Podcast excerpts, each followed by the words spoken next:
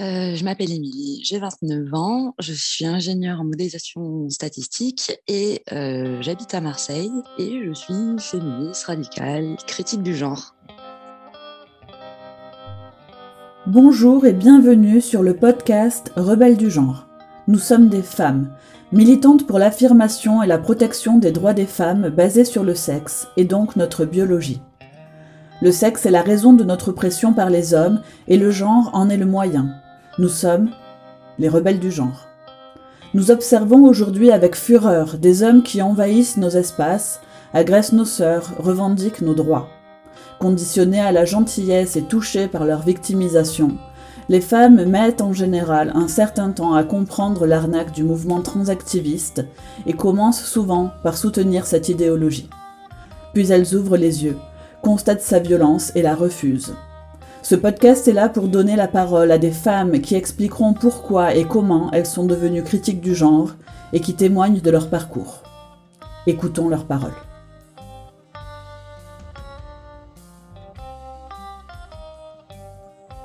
Alors, je suis, euh, devenue critique euh, du genre.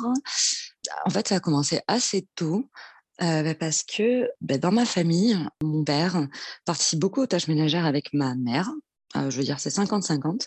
Et j'ai toujours entendu les gens dire que ma mère avait de la chance parce que mon père l'aidait à la maison. Et alors déjà, je comprenais pas le mot aider. Pourquoi lui, il aidait et pourquoi ma mère, c'était tout entendu qu'elle devait le faire. Et ensuite, pourquoi alors que, je veux dire, mon père, il est valide, hein, il a deux bras, deux jambes, pourquoi il peut pas participer aussi aux tâches qui incombent au domicile qu'il occupe communément avec ma mère, en fait?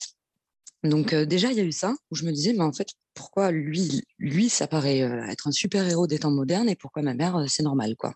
Donc, première question que je me suis posée finalement assez jeune. Après, ensuite, comme j'étais plutôt forte en maths et en matière, comment dire, scientifique dure, j'ai toujours entendu dire que j'étais forte dans ces matières pour une fille. Donc déjà, bah, pourquoi pour une fille? Enfin, est-ce que mon cerveau, il est, je sais pas, modifié parce que je suis une femme et que du coup fait que je dois être nulle en maths et pas avoir de logique, bah, euh, je pense pas. Hein. Et puis en fait surtout, euh, ça m'amusait et d'un côté ça m'a énervé aussi. Hein. C'est euh, que je voyais, notamment au lycée, dans le regard de certains garçons qui étaient dans ma classe, que quand j'étais meilleure qu'eux, en fait, ça les vexait encore plus que si un garçon avait été meilleur qu'eux. Et du coup, je me disais, mais en fait, en quoi c'est si honteux de te faire battre par une fille en fait parce que bah, désolé bah oui je suis logique je sais résoudre une équation et je sais réfléchir mais pourquoi si c'est moi qui suis meilleur que toi c'est plus humiliant pour toi que si c'était n'importe quel autre garçon de la classe? Donc il y avait ça, donc là aussi je me suis questionnée, je me suis dit mais en fait pourquoi? Parce que je suis une fille, je devrais être nulle ou être plutôt littéraire ou je sais pas.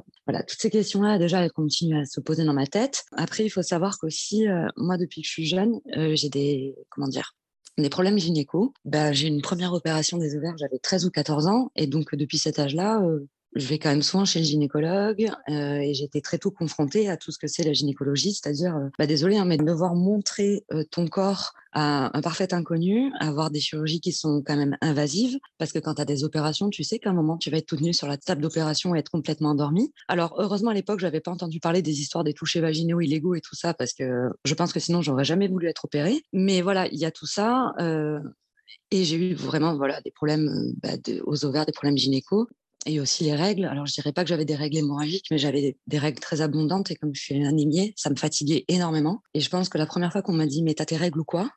J'ai pété un câble. Enfin, bien sûr, c'était un homme hein, qui m'avait dit ça. Tu sais ce que c'est d'avoir ses règles, tu sais ce que c'est d'être fatigué, tu sais ce que c'est de ne pas pouvoir ouvrir une bouteille d'eau euh, tellement t'es es mal? Donc, il y a déjà eu toutes ces remarques là aussi où je comprenais pas en fait en quoi c'est drôle de se moquer d'un truc qui est pour certaines femmes hyper handicapant il n'y a rien de drôle dans tout ça. Et puis, pourquoi on te colle de suite le cliché de quand t'as tes règles du fait que tu es hystérique? D'ailleurs, mot hyper sexiste. Mais voilà, pourquoi on te dit que tu es, folle quand t'as tes règles, etc. Mais tu me dis ça, tu ne sais même pas ce que c'est. Donc, juste tais-toi. Ensuite, autre chose qui m'a interpellée après dans mon développement, quand j'ai commencé à avoir plus de forme et tout, c'est que j'ai bien vu que bah, le regard des hommes y changeait.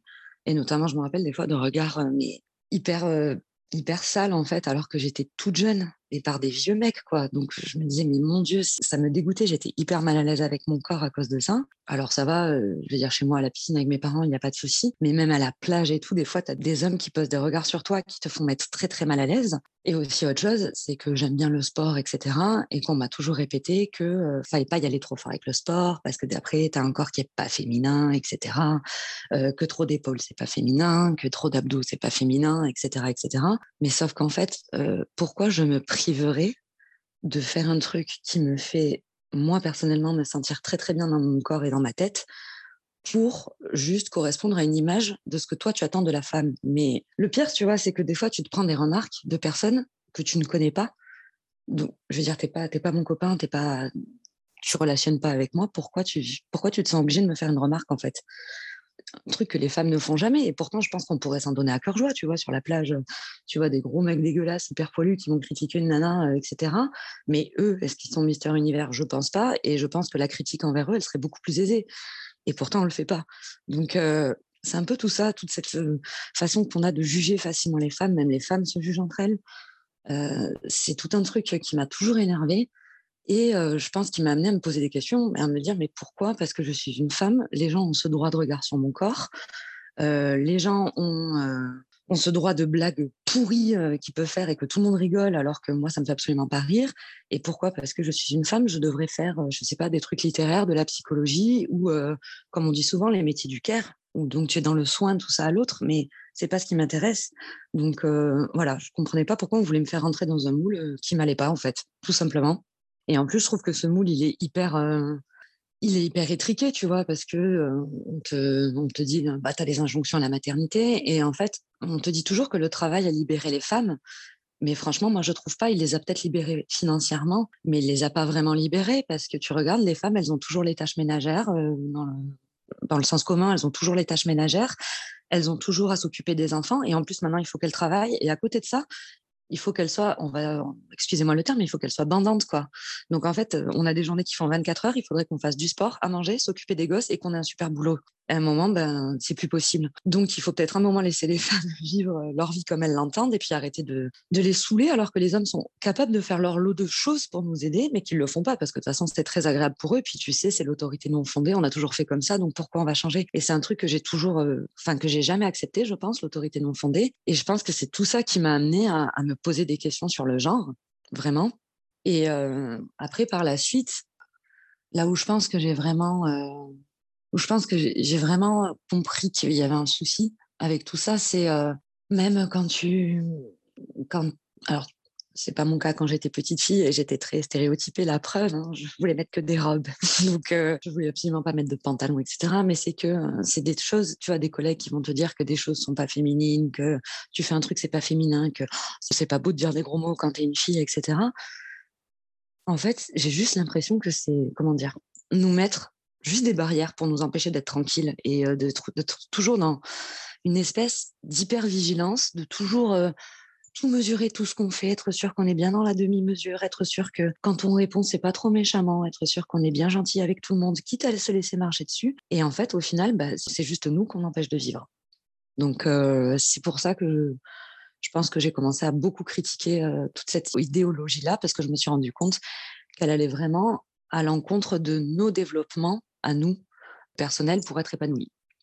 Pourquoi penses-tu que cette idéologie est une menace pour les femmes, pour leurs droits, pour les enfants, pour la société et pour la démocratie bah, Je pense que toute cette idéologie, euh, notamment transactiviste, elle est hyper dangereuse pour nous parce que bah, déjà, tu... truc tout bête, hein, mais tu changes la définition. Euh, donc en fait, si on change la définition de femme, est-ce que je vais pouvoir euh, lutter pour mes droits de la même façon?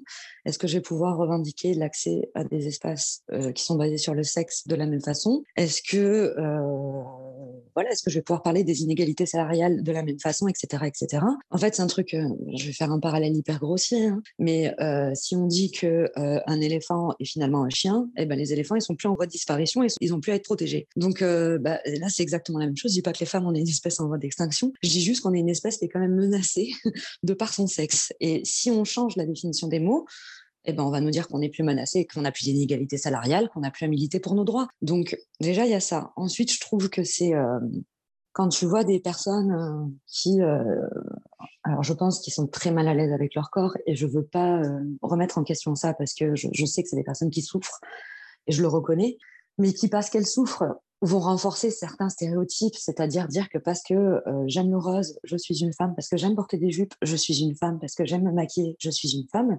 Tu peux aimer porter des jupes, aimer te maquiller, et aimer le rose, et aimer la danse, et je sais pas quoi. Ça ne fait pas pour autant de toi une femme, parce que si tu dis ça, tu enfermes des milliers de femmes qui, elles, sont contre tout ça, et qui, justement, à qui on va dire qu'elles ne sont pas féminines parce qu'elles n'aiment pas, et qui revendiquent, par exemple, un droit à ne pas se maquiller, un droit à ne pas s'épiler, etc., tu les enfermes donc toi, pour te sentir mieux, tu enfermes des milliers de personnes. Et donc je pense que c'est hyper illustrateur bah, de la société actuelle, en fait, qui est de l'individualisme, mais poussé à l'extrême. Et que là, c'est tu penses qu'à toi, plutôt que de penser à toutes les personnes euh, bah, qui sont en souffrance à cause de ces stéréotypes. Et puis surtout, en fait, c'est quand on y réfléchit deux secondes, c'est un serpent qui se mord la queue, en fait. C'est euh, parce que tu es mal à cause des stéréotypes de genre imposés à ton sexe de naissance, tu vas renforcer les stéréotypes de genre de l'autre sexe. Donc, enfin, tu alimentes le système qui te, qui te fait sourire quelque part. Donc, l'autre penchant, mais c'est les deux revers d'une même médaille. Hein. Donc, tu alimentes exactement le, même truc que celui qui t'a fait souffrir de base.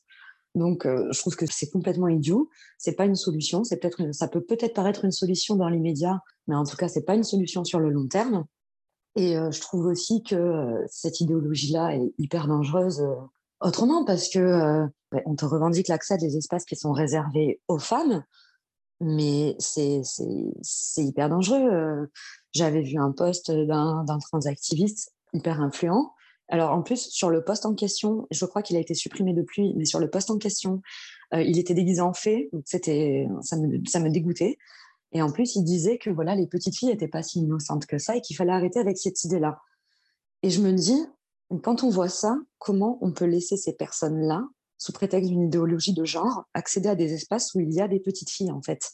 C'est juste, mais c'est un encouragement à la, enfin, à la pédocriminalité. Et en fait, ce qui m'énerve, et c'est là que je trouve dangereux, c'est parce qu'en fait, il y a un tel discours victimaire de ces personnes que tout le monde en arrive à les plaindre et que quand toi, tu dis que ben euh, en fait réfléchis si on laisse l'accès euh, aux toilettes des femmes euh, à n'importe qui qui se prétend être une femme et ben c'est la, porte ouverte pour tous les violeurs et les pédocriminels et tout le monde te répond mais non arrête c'est pas vrai c'est tiré par les cheveux ces gens-là ils sont en souffrance etc etc oui je dis pas qu'ils sont pas en souffrance mais je, on voit très bien ce que sont capables de faire certains certains violeurs etc on ne va pas pour autant leur laisser la porte ouverte quoi. Enfin je trouve que c'est surtout ce discours là ils sont hyper ils sont toujours à se victimiser ils sont toujours à abuser, je trouve, de l'empathie des femmes la plupart du temps. Donc, ils vont se mettre à les plaindre et qui vont cautionner certains de leurs agissements, qui au final euh, sont pas euh, innocents, on va pas se mentir non plus. Pour certains, parce qu'il y en a qui veulent juste euh, se sentir mieux dans leur corps,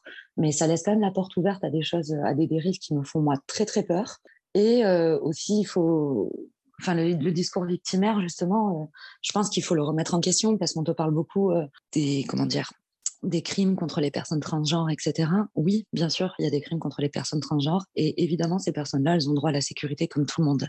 Mais par contre, euh, lors de la journée euh, du souvenir euh, trans, on s'est penché sur les chiffres. En fait, avec Radcan, donc elle avait, elle avait trouvé des sources qui recensaient tous les meurtres de personnes transgenres en France et aux États-Unis. Et à partir de là, j'ai essayé de faire des stats inférentielles un peu pour voir si vraiment ces personnes-là étaient plus tuées que le reste de la population.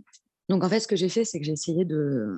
Alors, je suis partie sur, une, sur un chiffre euh, qui était celui de l'Angleterre, je crois, qui donnait le pourcentage de personnes transgenres dans la population. Je l'ai appliqué aux populations euh, françaises et américaines selon les données de l'INSEE de la Banque mondiale. Donc comme ça, ça me donnait une estimation à peu près de la population transgenre. J'ai regardé le nombre de meurtres en France et aux États-Unis de, des personnes transgenres et j'ai comparé ça au taux d'homicide pour les mêmes tranches d'âge et pour, euh, parce que j'avais les âges des personnes, hein. pour les mêmes tranches d'âge et le même sexe, j'ai comparé ça au taux d'homicide de la France et des États-Unis que j'ai trouvé sur la Banque mondiale. Et en fait, quand tu compares, ben en fait, ils meurent pas du tout plus que la population euh, lambda, quoi. Mais le problème, c'est que avec tout ce qui est les réseaux sociaux et tout, ben moi, ça m'a demandé du temps en fait d'arriver à ces conclusions-là. Et c'est dommage que ces, ces chiffres, qu'on nous vende que le, ben, les personnes transgenres, elles sont plus agressées que la moyenne, etc. Et alors que pour débunker l'information, bah, il te faille euh, déjà un petit bagage statistique et en plus, il te faille aller chercher des données un peu dans tous les sens qui ne sont pas forcément accessibles. Et c'est ça que je trouve dommage, c'est qu'on a un peu, euh, toutes les lumières qui sont mises sur ça et on n'a aucune lumière qui est mise sur l'autre pensée qui dit bah écoutez, on va quand même vérifier l'information et on va quand même voir si les choses que vous avancez sont vraies. Et c'est ça qui est dommage, surtout qu'en plus avec les, les réseaux sociaux, on le voit, tu as énormément de cancel culture, euh, de, etc. Et dès que tu dis un truc qui va pas dans leur sens, euh, bah, tu es une méchante terf. Euh, et en plus, bah, comme ça, on va, te, on va te bloquer, on va t'empêcher de parler et on va signaler ton poste parce qu'on va dire que c'est de l'appel à la haine.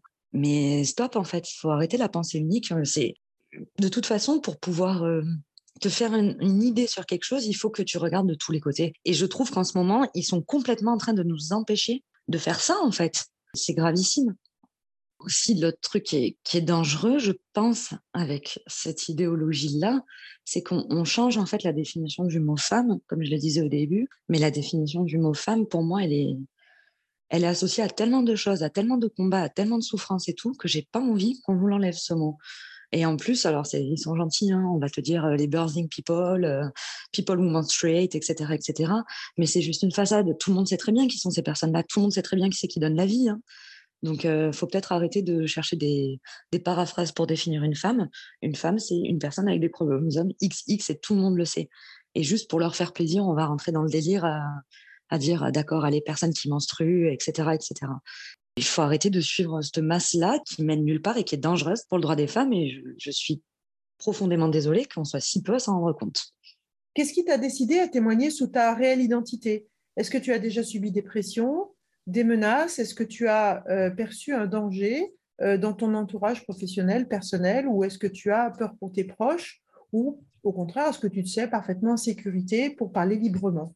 Alors, je témoigne avec mon vrai nom, mais euh, en fait, je me sens pas spécialement en sécurité parce que sur mon compte à moi féministe, bah, enfin, c'est anonyme, je filtre mes abonnés, etc. Et j'accepte pas n'importe qui justement parce que j'ai peur.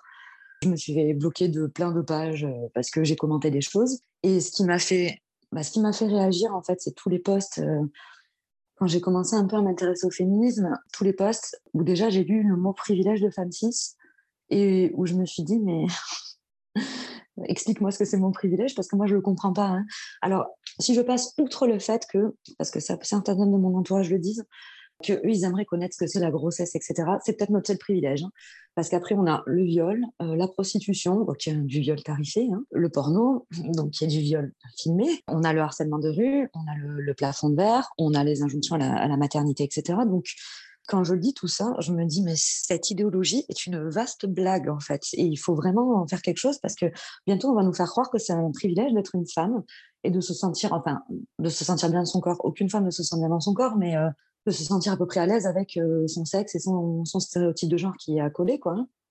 Donc déjà, il y, a ça. Ensuite, il y a le fait que, et ça, alors, euh, c'est horrible, hein, mais euh, le TERF hors de nos luttes, celui-là, il m'a vraiment fait réagir pour le coup, parce que comment tu peux exclure d'un mouvement qui se dit féministe les principales concernées qui sont des femmes? Comment tu peux faire ça? Au profit d'hommes transidentifiés. C'est je, enfin, le truc qui implose de l'intérieur. Je n'ai pas compris. J'ai pas compris. Ensuite, ce qui me fait aussi beaucoup réagir euh, pour en parler, euh, c'est tous les trucs que tu vois, euh, notamment sur les réseaux sociaux, où on te dit que les lesbiennes doivent accepter les hommes transidentifiés. Autrement dit, les femmes, entre guillemets, à pénis. Mais en fait, moi, quand je dis ça, j'ai juste l'impression que c'est mon oncle, tu vois, qui est homophobe, qui va te dire que des lesbiennes, en fait, elles sont juste aigries, et qu'elles n'ont pas trouvé le bon mec et que c'est pour ça qu'elles sont lesbiennes, bah là c'est pareil en fait, c'est que tu veux forcer une femme qui aime euh, les vulves à relationner avec un pénis. Et après, le pire de tout ça, hein, c'est que c'est nous qui dénonçons ça qui sommes traités de fachos.